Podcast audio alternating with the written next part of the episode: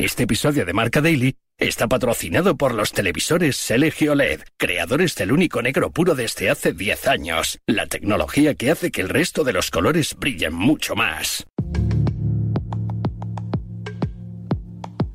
La ovación para el futbolista utrerano, se baja las medias muy cansado, se quita las espinilleras incluso, entra José Lu. Apura el línea de fondo, templadito, buscando el remate de Rudiger. ¡Qué paradón! ¡Qué paradón, José Lu arriba! Antes todo lo que marcaba José Lu, ahora lo marca Rodrigo y antes todo lo que fallaba Rodrigo, ahora lo falla José Lu que está de no. Brazos en jarra, tuvo a boca jarro en un balón de Mendy. No era fácil, era embocarla, era empujarla con cualquier parte del cuerpo. ¡José Lu arriba! Se enfada, se enfada y mucho. Se enfada y mucho Bellingham porque José Lu comienza a obsesionarse. La chilena de José Lu, el último desvío de David Zalaba, merecía el tercero, el Real Madrid. ¡Qué control orientado Bellingham! ¡Qué parada Pérez de cabeza José Lu fuera! No es, no es, no es, no es, no es, no es. La gente, manos a la cabeza. Mira Carvajal. ¡Gol! Pide ¡Le pide perdón. perdón! Bellingham pide al público que aplauda a José Lu, que pide perdón, que no lo celebra, que se libera, que expía sus pecados. Marcó a puerta vacía. Sì, ma al finale ha hecho su trabajo, eh, eh, ma no solo hoy. Yo no, no es que pido a un delantero de marcar goles, obviamente cuando tiene la oportunidad tiene que ser eficaz, efectivo. José lo trabaja muy bien, ha trabajado muy bien en esta prima parte de la temporada seguirá trabajando. Que marque goles es bueno para él, obviamente, pero un jugador tiene que pedir disculpas cuando no trabaja. Eh, él ha trabajado siempre muy bien. De buscarle dentro del área y afortunadamente le he encontrado. Él siempre lo hace genial. Estaba un poco avergonzado por haber fallado tantas ocasiones, pero es fútbol. Tenemos que empujar juntos hasta el final. Es poco habitual ver a un futbolista pedir perdón en un eh, rectángulo de juego y menos si cabe en un jugador de tanto nivel como los de la plantilla del Real Madrid. Eso terminó sucediendo el miércoles en todo un Real Madrid-Nápoles de Liga de Campeones y no precisamente por una mala noticia. El eh, protagonista fue José Lumato. Después de tres errores consecutivos del internacional español, el delantero blanco terminó cerrando el partido con el cuarto tanto de los de Ancelotti, el cual ni siquiera celebró acordándose de esos fallos clamorosos y pidió perdón a la grada. Es viernes 1 de diciembre, recibe un saludo de Pablo Villa y hoy el inusual gesto de José Lu en el deporte en Marca Daily, un podcast patrocinado por los televisores LG OLED, creadores del único negro puro desde hace 10 años, la tecnología que hace que el resto de los colores brillen mucho más. Marca Daily. Empezamos por el eh, plano deportivo y por esos eh, primeros meses del eh, delantero nacido en Stuttgart en la Casa Blanca. José Félix Díaz, redactor jefe de marca en la sección del Real Madrid, nos va a contar los detalles. José Félix, ¿está justificado el gesto de José Lu? No, pues para mí el gesto no estaba justificado, no tiene que pedir perdón, él está cumpliendo con su, con su trabajo, lo está haciendo bien. Otra cosa es el acierto al final a la hora de rematar y ver portería, pero él no tiene nada que, de lo que avergonzarse. Ayer pareció un momento que, que casi lo daba esa sensación, ¿no? Yo creo que le estaba pesando demasiado a la hora de jugar y, es como si tuviera encima una carga.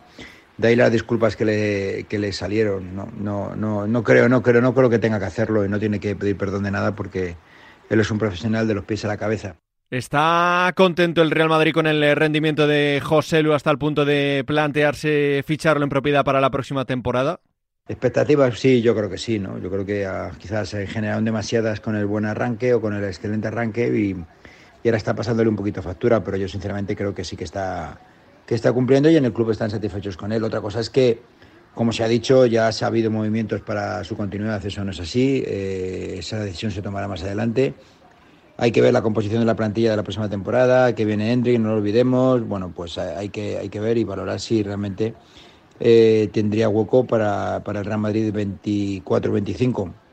De luego que está haciéndolo bien y que el vestuario se lo ha ganado y que el club está contento con él, pero de ahí a que ya se sepa qué va a hacer la temporada que viene, medio un abismo.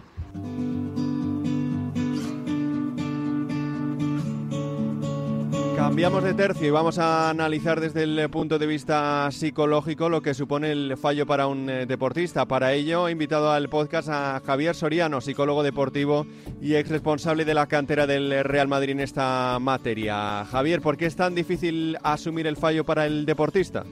La respuesta a por qué es tan difícil gestionar el error en jugadores tan top como los que estamos hablando, yo creo que responde más a la historia personal que les ha hecho llegar ahí y, al nivel que tienen, ¿no? Ni más ni menos. Algo tan sencillo como que para llegar a ser top como son, se han tenido que enfrentar muchísimo menos veces a, errores, ¿no? Que cualquier otro futbolista mortal, ¿no? A pesar de que ellos saben, ¿no? Y perfectamente, y se lo supongo que se lo repetirán constantemente, de que el error es algo con lo que deben convivir diariamente, ¿no? Eh, y que lo saben perfectamente y que saben que les ha pasado y que les va a pasar, ¿no? Luego, por otro lado, supongo que también está el análisis más interno de cada uno de ellos, en el que se incluye, por ejemplo, el contexto que le rodea, ¿no? En este caso, estamos hablando de equipos tan mediáticos como el Madrid, pues al final es verdad que, muchas veces cuando suceden errores que aunque no hayan sido tan definitorios como, como, el pasado, pero sí son groseros, pues al final, oye, también pesa mucho toda la parte externa, ¿no? Pero probablemente él tendrá recursos personales para poder afrontarlo y para poder analizar bien eh, la causa y, buscar soluciones para el futuro. ¿Gestos como el de José Lu refuerzan al futbolista o lo debilitan?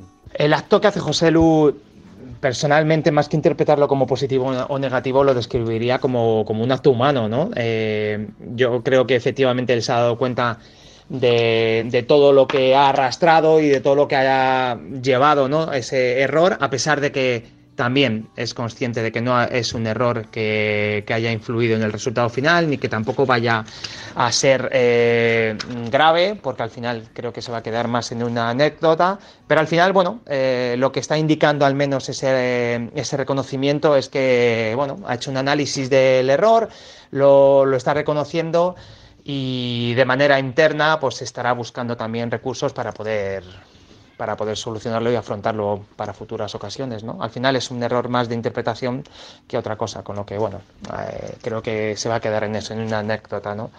Eh, a mí personalmente me parece que el reconocerlo como lo ha hecho me parece por un lado muy humano y al mismo tiempo valiente, así que si de verdad lo hace de una manera consciente y después de afrontar y analizarlo bien, eh, diría que es un gesto bastante positivo ¿no? y que demuestra que, está implicado. ¿Cómo de difícil es gestionar a nivel mental en el deporte los fallos? La gestión del error en el deporte pienso que es uno de los aspectos mentales que más debe trabajar un deportista de élite para llegar ahí y no solo para llegar, sino también para mantenerse.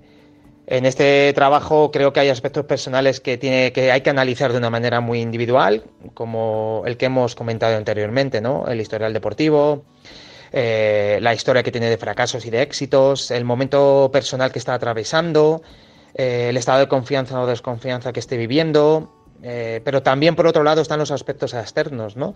Que aunque él no pueda controlar, aunque el jugador no pueda controlar, sí que debe aprender a gestionar, ¿no? Y aquí sí que podemos hablar de, del entorno externo, de la presión que pueda percibir el jugador tiene, ¿no? Eh, por, por hacer las cosas bien, por parte de la afición, de si le quiere o no lo quiere, o si él perciba que le quiere o no lo quiere, los apoyos que pueda tener dentro del vestuario, los apoyos que tenga fuera del vestuario. Bueno, ahí hay un montón de variables externas que también condicionan mucho y que, y que aunque no controle el jugador tiene que aprender a gestionar. ¿no?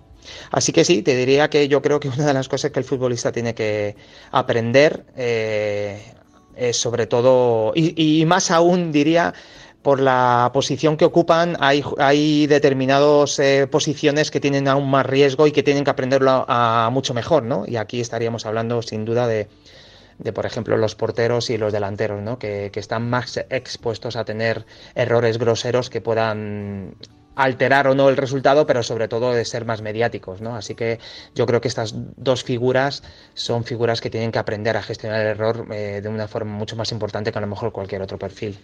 Un gesto que le honra a un futbolista al que le ha llegado el premio de su mejor momento en la recta final de su carrera y que ante el Nápoles terminó reivindicándose. Hasta aquí una nueva edición de Marca Daily, un podcast disponible en todas las plataformas. Volvemos el lunes con una nueva historia. Hace 10 años, LG creó el único negro puro, un hito en la historia de la tecnología que hizo brillar millones de colores. Ahora, esos colores brillan intensamente y se integran a la perfección en tu hogar. LG OLED Evo. 10 años con el único negro puro.